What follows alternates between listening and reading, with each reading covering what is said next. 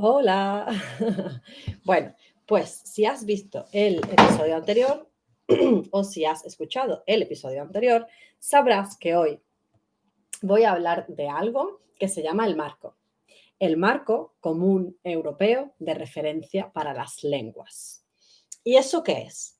Bueno, el marco es una forma de agrupar o dividir por niveles a las personas que hablan otra lengua. O sea, que no es tu lengua nativa y empiezas a hablar esa otra lengua. El marco no es un espacio cerrado. Hay personas que pueden tener un A2 en sus capacidades de escucha, pero por ejemplo estar en un A1 en cuanto a su gramática.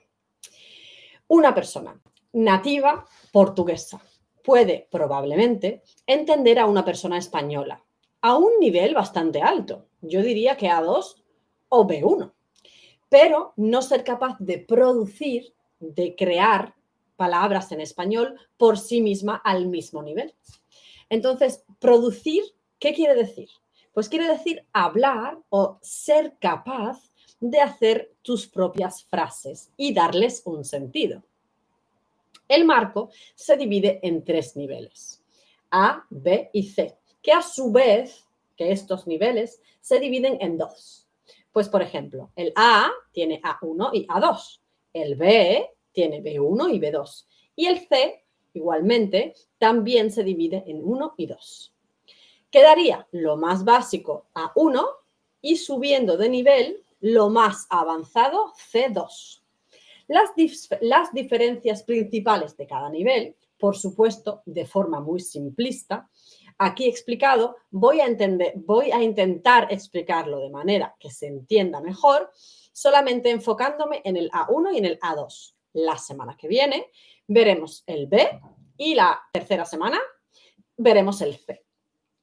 El A1 generalmente es para, es para personas que están empezando y acaban de tomar un contacto con la lengua. Saben algunas palabras, Quizás pueden saber verbos ser, tener, estar, llamarse, pero a veces confunden estas terminaciones en el presente y aún no pueden hablar del pasado.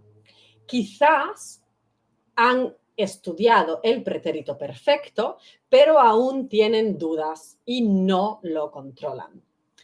En el nivel A2 todo lo que englobaría el A1 ya debería estar asimilado. Además, deben conocerse los pasados.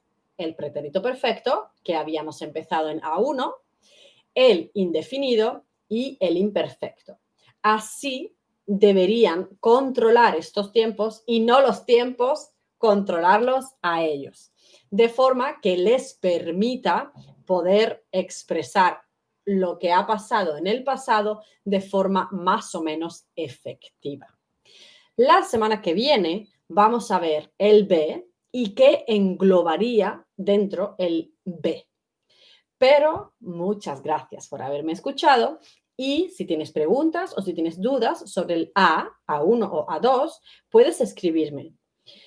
No olvides que todos los viernes vamos a tener un podcast, así que será cortito, pero podrás escucharlo de manera tranquila, puedes modificar la velocidad a la que escuchas el audio para hacerlo más adaptado a tus necesidades y a tu nivel.